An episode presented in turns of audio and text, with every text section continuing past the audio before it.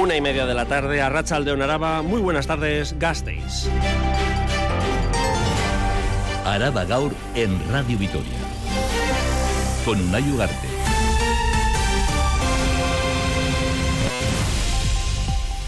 2024 arranca con nuevos casos de robos en viviendas del medio rural del territorio. Los amigos de lo ajeno actúan de noche, entran a las casas y revuelven todo. Su objetivo, el dinero y las joyas. Este fin de semana ha sido en pueblos del municipio de Aspárrena, en Lautada. Así nos lo contaba Arturo, vecino de Albeniz. El sábado, aquí en el pueblo, venía en reunión de la sociedad los socios y en ese instante entraron en una casa que está frente a la sociedad. Y mira, y casualmente el sábado en San Román también en dos casas robos en Aspárrena y Donemillaga, pero también en Gorbellaldea, en el municipio de Cigoitia. Este fin de semana también han actuado y desde el ayuntamiento aseguran que hay preocupación entre los vecinos y vecinas de sus pueblos.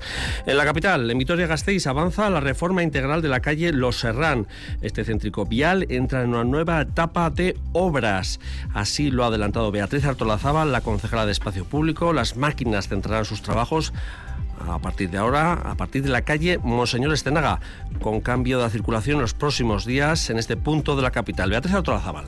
Y se va a producir la apertura de la conexión a Obispo Ballester, que hasta el momento está cerrada para eh, llevar adelante las obras y estamos ejecutando, como les decía, el carril bici.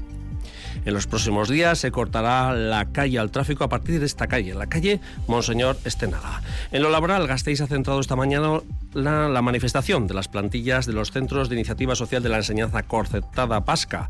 Tercera jornada de huelga con la multitudinaria manifestación que ha recorrido las calles de la capital. En el territorio están llamados a la huelga 1.500 profesores entre el personal docente y no docente que ha alterado el día a 30.000 estudiantes. Mientras hoy también la plantilla de Tuvisa vota en Asamblea General entre intensificar los paros o avanzar en la negociación. El comité valora la última propuesta de la empresa, de Tuvisa. Sobre la mesa también ese debate si adelantar la huelga indefinida al 10 de febrero en plenos carnavales. Y en deportes, Rafa Munguía, Arracha León. Arracha León.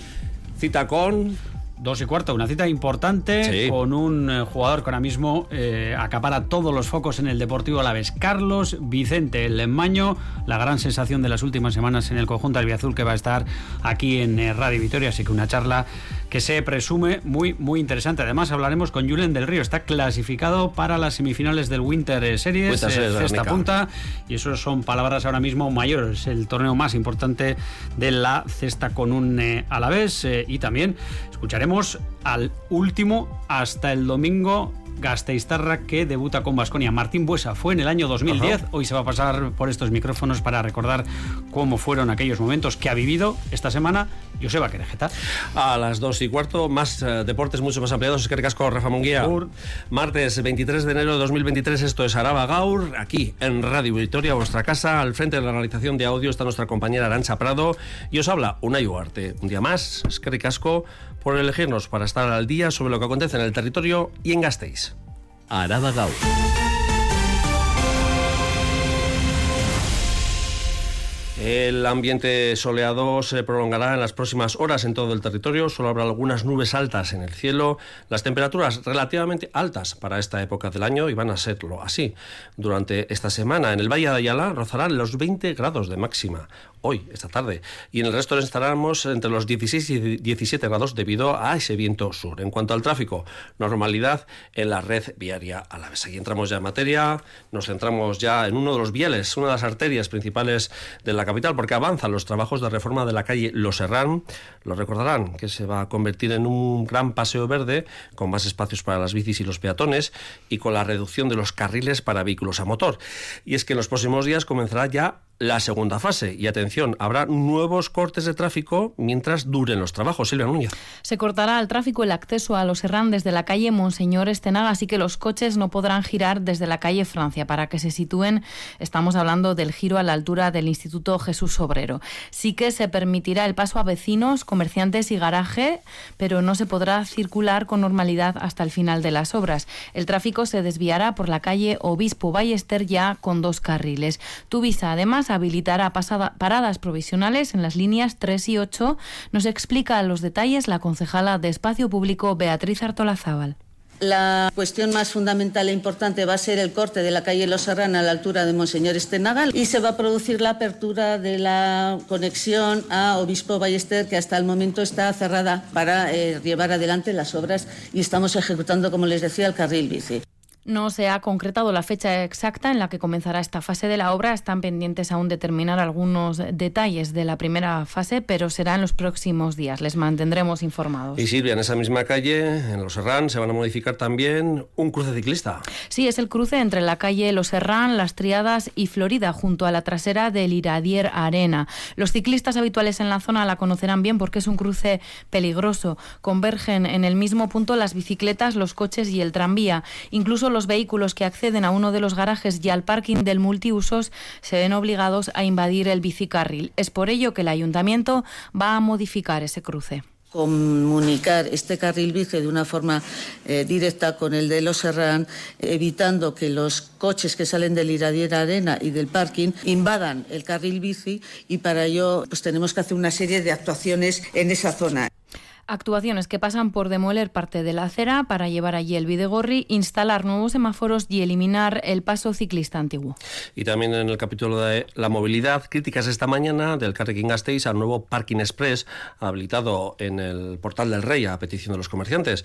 El portavoz de la coalición morada cuestiona que el ayuntamiento impulse el uso del vehículo privado para hacer compras en una zona que está a punto de declararse zona de bajas emisiones. Desde el gobierno municipal, el concejal de tráfico, Iñaki Gurtubay, responde, no queremos que la mejora de la calidad del aire vaya en contra de la vida social y comercial de Gasteiz. Escuchamos a ambos. Eh, se está trabajando en una zona de bajas emisiones para reducir el tráfico en la zona y luego se establecen incluso excepciones incitando a comprar con el, con el vehículo privado, nos ha sorprendido y esto negativamente. Las zonas de bajas emisiones no queremos que sea una dificultad para la vida social y comercial de la zona. No lo queremos. Nos encantaría y nos encanta que la gente vaya andando al casco viejo, pero créame, vamos a hacer todo lo posible para que los comercios, los sectores de actividad que existen en esa zona no se sientan perjudicados.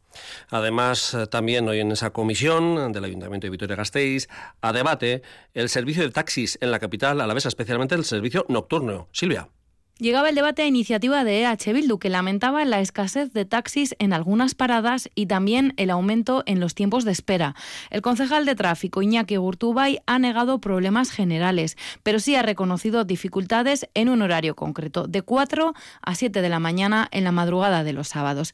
La razón pocos taxistas quieren trabajar en ese tramo por las conductas incívicas de algunos viajeros. Iñaki Gurtubay. En esas horas suele haber muchas solicitudes a taxis y es verdad que hay taxistas que tienen reticencias para trabajar en esas horas porque son horas, ustedes saben, que se juntan. Pues esa demanda importante con pues, gente que ha salido de fiesta, quizás ha bebido demasiado y que luego tienen comportamientos incívicos. Ellos manifiestan su, verdadera preocupación y hace que igual eso, en ese momento pueda tener Vitoria pues 20, 25, 30 taxis cuando quizás serían necesarios 35, 40. Es por ello que Gurtubay anuncia que mejorará la seguridad para animar a más conductores de taxi a trabajar en la madrugada de los sábados. Y no dejamos el ámbito de la movilidad porque hoy hay jornada de toma de decisiones en Tuvisa entre la plantilla, trabajadores y trabajadoras votan en la Asamblea General si intensificar los paros o avanzar en la negociación. La última propuesta de la empresa llegó el pasado viernes y hoy el comité la valora. En la mesa también se debate si adelantar la huelga indefinida al 10 de febrero de Carnavales. Nerea García Gasca. Dos cuestiones que marcan dos rumbos totalmente diferentes.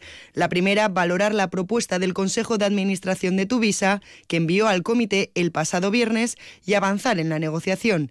La segunda, sin embargo, contempla intensificar los paros, adelantando la huelga indefinida prevista para marzo se está sometiendo a votación si se adelanta el calendario de paro y huelga y a partir del 10 de febrero, carnavales, se empieza con huelga indefinida.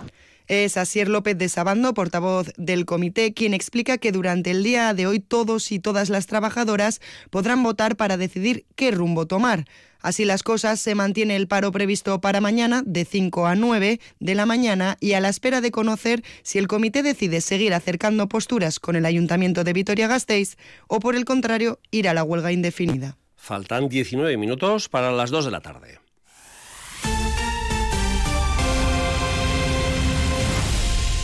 Preocupación en los municipios de Aspárrena y Cigoitia por el aumento de robos en las casas. Vecinos y vecinas se sienten inseguros porque ya son muchas las viviendas en las que han entrado a robar, especialmente a por joyas y dinero en metálico. La chanza está al tanto y ha incrementado la vigilancia para frenar los hurtos. Edurne Castro. En el último mes ha crecido la lista de pueblos en los municipios de Asparne y Cigoltia en los que ha habido robos. Los ladrones han entrado a varios domicilios en Albéniz, Amézaga, Araya, Ilarduya, Eribe, Acosta y Gopegui. Este mismo fin de semana se producían varios robos. Arturo es vecino de Albéniz.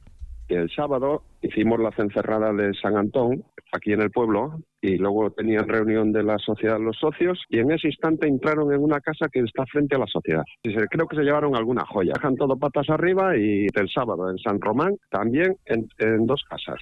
Desde Cigoitia, su alcalde Javier Gorbeña confirma la preocupación en los pueblos por el incremento de robos en viviendas. El modus operandi coincide. Entran en los domicilios cuando anochecido, entre las 7 y las 10, y revuelven todo. Algunos de los autores han sido detenidos, pero vuelven a estar en la calle. Se intentan llevar metálico, joyas y relojes, pues algo así, que, creen que tiene valor, pero no se llevan nada de tecnología ni nada que les cueste sacar, pues pasa más desapercibido y luego también es un poco la, frustración de que para, para la propia estancha, que si les pillan, pues es que como van sin, sin nada, pues están en la calle de nuevo. Los ayuntamientos se han coordinado con la Archancha, aumenta la presencia policial, animan a la ciudadanía a colaborar avisando si ven algo sospechoso y recomiendan no enfrentarse bajo ninguna circunstancia a los ladrones. Las ayudas monotaxi para personas con movilidad reducida volverán a activarse a partir del 27 de enero tras estar un mes casi inactivas. La Diputación explica que para compensar este tiempo del periodo de vigencia se extiende hasta finales de mayo de 2023, una situación que el Partido Popular denunciaba en Juntas Generales la semana pasada. Nerea. Según fuentes oficiales de la Diputación Alavesa y la Asociación Eguiñaren Eguiñes, las personas con movilidad reducida recuperarán las ayudas para realizar traslados mediante taxis. Recordamos que la semana pasada, en Juntas Generales, el Partido Popular denunciaba que esta subvención se había cancelado a finales de diciembre y no se había activado, afectando así a las casi 600 personas perceptoras de estas ayudas. Hoy anuncian que el 26 de enero se publicará la reactivación del bono taxi en el Boletín Oficial del País Vasco y al día siguiente, 27 de enero, podrán solicitar de nuevo la ayuda. El Partido Popular, por su parte, denuncia que el gobierno foral va a rebufo de su grupo y Ana Morales, juntera del grupo, asegura que nuestro trabajo no termina aquí. Nosotros vamos a estar vigilantes para que no se pierdan las cuantías del mes de enero y para que se suban los importes, porque el coste de la vida ha ido subiendo y esto también tiene que tener un reflejo. Como medida explica el Gobierno que para compensar el tiempo que han estado y estarán hasta aceptar sus solicitudes sin esta ayuda, esta convocatoria se extiende hasta el 30 de mayo de 2025. El Carrequín Araba, el Grupo Juntero, ha denunciado la gravedad de las respuestas del Gobierno vasco a las alegaciones presentadas al Plan Territorial Sectorial de Energías Renovables. Hablamos de un informe que se publicó hace unos días por error que rechazaba la mayoría de las alegaciones realizadas por grupos ecologistas, sociales, personas individuales, instituciones y eh, también el grupo Carrequín, y que fue eliminado, según creen, por falta de protección de datos. Desde el grupo Juntero consideran que este rechazo generalizado es una falta de diligencia en la evaluación de los impactos ambientales y una priorización inaceptable de los intereses empresariales por encima de la biodiversidad del territorio. David Rodríguez, portavoz del Carrequín Araba. Desde el Carrequín exponemos con preocupación la falta de consideración del Gobierno vasco hacia las alegaciones presentadas, en concreto, por su gravedad, a las del informe emitido por el Servicio de Sostenibilidad Ambiental y Servicio de Patrimonio Natural de la Diputación Foral de Álava, cuyas respuestas se despachan apenas con tres páginas.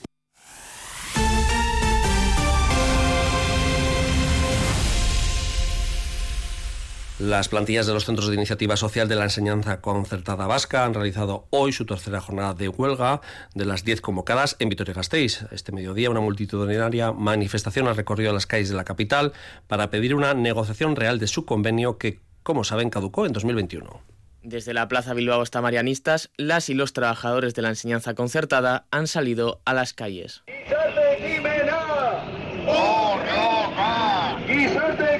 Denuncian que su convenio caducó en diciembre de 2021 y que la nula voluntad de negociación de la patronal les ha obligado a recurrir a la huelga. Piden reducir su carga laboral, mejorar las condiciones laborales de los sectores más feminizados, mantener los puestos de trabajo y no perder más poder adquisitivo. Son José Antonio González, Comisiones Obreras, y Miren Zubizarreta, ELA. Cuatro aspectos importantísimos que en el momento actual todavía estas patronales no nos han presentado ninguna alternativa que afronte cómo vamos a ir llegando a acuerdos y por lo tanto les pedimos que vayan al grano. Solo cuando ha habido movilizaciones y huelgas ha habido alguna propuesta por parte de las patronales encima de la mesa. Antes de iniciar con las huelgas habíamos tenido ya 12 o 13 reuniones de mesa de negociación en las que las patronales no habían hecho ningún planteamiento ni ninguna propuesta. En total, 1.500 trabajadores y trabajadoras de la enseñanza concertada en Araba estaban llamadas hoy a la huelga, aunque para la manifestación de hoy también han venido autobuses de Guipúzcoa y Vizcaya. Los sindicatos han cifrado en un 65% el seguimiento de la huelga. Una información de nuestro compañero Adrián Nicolau. Y Comisiones Obreras se ha concentrado frente a las instalaciones de SEA, empresas alavesas, para denunciar el accidente laboral mortal que sufrió un trabajador de 53 años en la cantera de Peña Cerrada el pasado viernes. El sindicato exige a las empresas que cumplan la ley de protección de riesgos laborales. Juan Luis España, responsable de salud laboral de Comisiones Araba. Que cumplan con la ley de protección de riesgos laborales que cumplan con el, mandato legal que tienen por velar por la salud de sus trabajadores y a la vez también queremos interpelar a la Administración para que cumpla su obligación de hacer cumplir las leyes, porque no puede ser que cada año tengamos en torno a 40 fallecidos en Egualde, que llevemos cuatro fallecidos en lo que llevamos de año. La plantilla de Alestis, ubicada en el Parque de Miñano, ha realizado varios paros y una movilización para denunciar el despido de un trabajador y exige su readmisión. Nerea García. Desde el comité de Alestis denuncian que en los últimos cinco meses se han despedido a dos trabajadores por motivos disciplinarios, algo que subrayan que no es cierto. Argumentan que la empresa está, dicen, amedrentando a la plantilla y generando temor. La empresa, por su parte, explica que se trata de un despido por baja productividad y falta de actitud. Esta mañana los y las trabajadoras han realizado una movilización por el Parque de Miñano para exigir que se termine con esta presión. Escuchamos a César Gómez, presidente presidente del comité no sobramos nadie, que no se pueden hacer despidos disciplinarios cuando no lo son y que hay otras maneras de proteger a los trabajadores, no amedrentándolos y no coaccionándolos, que no ocurra más. Recordamos que Alestis hace tres años sufrió un ERE en el que se despidieron a 86 personas. Y ya nos vamos metemos en arena turística porque Euskadi inaugurará mañana su stand en Fitur, en el mejor momento turístico de su historia, según el consejero del área, Javier Hurtado, que ha sido el invitado esta mañana en la entrevista de Radio Vitoria Gaur. Araba, además, fue el territorio vasco donde más aumentó el número de turistas el año pasado. Javier Moncada. Álava lideró en 2023 el crecimiento del turismo en Euskadi. La llegada de visitantes a nuestro territorio se disparó un 12%, con su capital, Vitoria-Gasteiz, aportando también un gran porcentaje de turistas. Ha sido el territorio que más ha crecido. En los 11 primeros meses del año crece un 12% y Vitoria casi un 17% con lo cual yo creo que son datos eh, muy importantes. Se está haciendo un gran trabajo. Esa coordinación que estamos haciendo, tanto con Vitoria como la Diputación de Álava, pues creo que está dando resultados, que estamos en el mejor momento de la historia de la industria turística en Euskadi. Satisfecho el consejero de Turismo, Javier Rutado, con esas cifras históricas logradas en 2023 y también porque se ha cumplido otro de los objetivos de su departamento, el de desestacionalizar la llegada de visitantes que vengan en cualquier momento del año. Uno de nuestros objetivos es la desestacionalización, es decir, que vengan los viajeros durante todo el año. Eso lo hemos conseguido y lo estamos consiguiendo. Así, los datos del 2023 hemos crecido un 8,6%, pero de esa subida solo un 0,4% ha sido en julio y agosto. Es decir, el 13% ha sido fuera de, de, ese periodo, con lo cual, bueno, pues estamos muy contentos porque era uno de los objetivos marcados para que ese turista venga durante todo el año.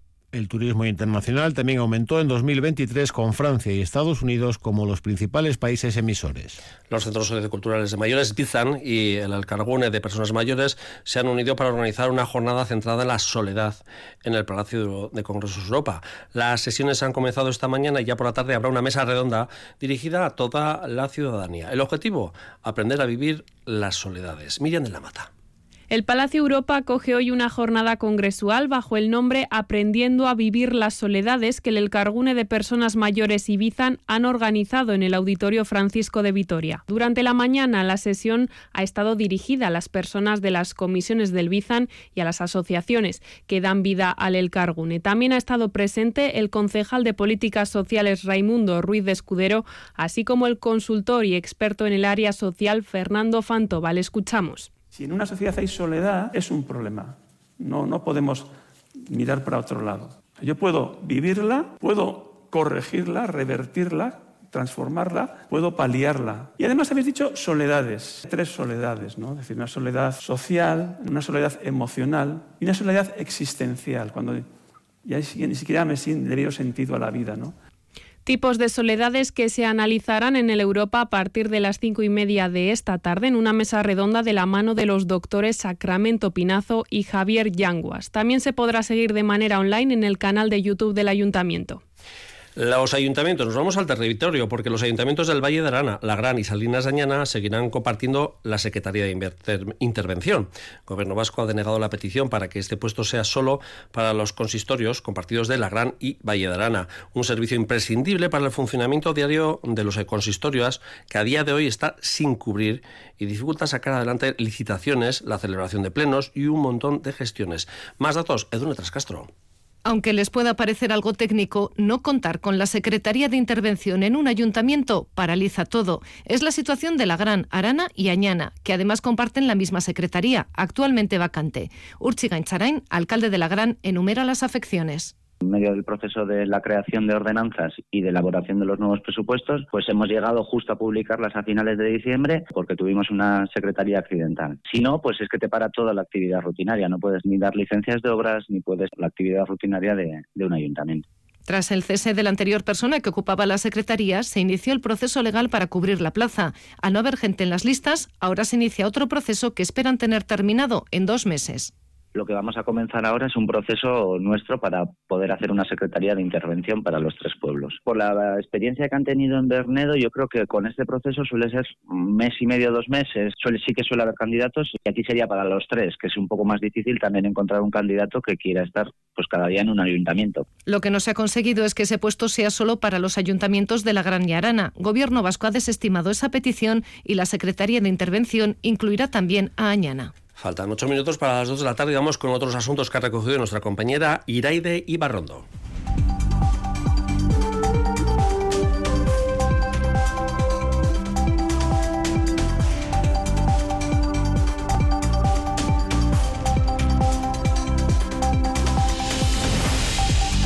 Luz verde al convenio para la construcción de 80 viviendas protegidas en Laudio. Las viviendas se distribuirán en dos edificios situados en la zona Goico Plaza, en dos parcelas contiguas cedidas gratuitamente por el Ayuntamiento al Departamento de Vivienda, con un total de 8.439 metros cuadrados de uso residencial.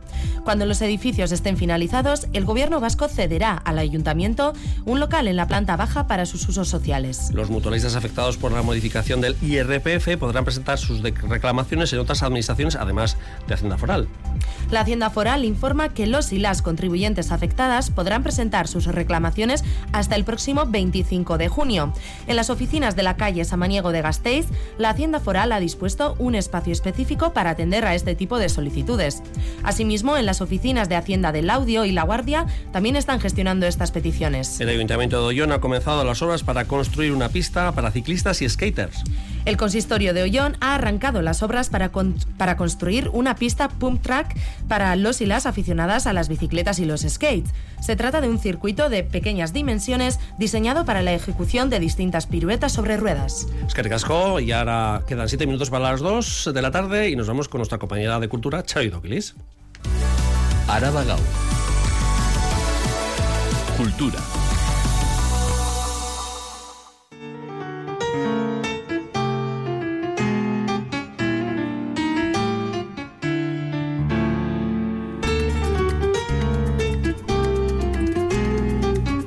Diego Amador, que ha colaborado con figuras tan destacadas del flamenco y el jazz como Remedios Amaya, Tomatito o Chick Corea, protagoniza hoy el segundo concierto del ciclo Ondas de Jazz presenta su nuevo disco Naranjos en la Luna. Arracha León Charo. Arracha León no es la primera vez que nos visita el Benjamín de los Amador. Aún recuerda con emoción su paso en 2009 por el Festival de Jazz de nuestra ciudad. Compartió escenario Roza con Pat Metheny. Fue uno de, mis sueños, ¿no? Porque, bueno, me dijeron de, tocar con Pat Metheny y me dijeron que quería tocar conmigo, ¿no? Porque fíjate, la, la vez que que yo toqué con Corea pasó un, poco lo mismo. Como pianista, Diego Amador es conocido como el Rey Charles Gitano por el espíritu libre y vigoroso con el que interpreta este instrumento. Desde un principio hizo algo inusual, tocar el piano como si fuera una guitarra. Es la marca de la casa. Totalmente, totalmente. Yo, digo, soy un guitarrista que toca la guitarra en el piano. Diego Amador es pianista, es cantador, pero también toca la batería, el bajo eléctrico, la guitarra, la mandola, los teclados, la percusión, es multiinstrumentista y es autodidacta. En este álbum, el noveno de su carrera, se ha servido de la tecnología para interpretar varios instrumentos a la vez. Pero, ¿cómo hacerlo en directo? Tiene que haber alguna manera de, regrabarme en el momento, porque lo he ido viendo eh, desde hace mucho tiempo. Eh, Jaco Pastori, por ejemplo, que cogía con un simple pedal y hacía un loop y se ponía a tocar. Pues ahora, gracias a la tecnología que hay ahora, que, hay pedales estéreo, hay mm, eh, los teclados que, que llevo. Diego Amador presenta Naranjos en la Luna hoy a las 7 de la tarde en el Conservatorio Jesús Guridi.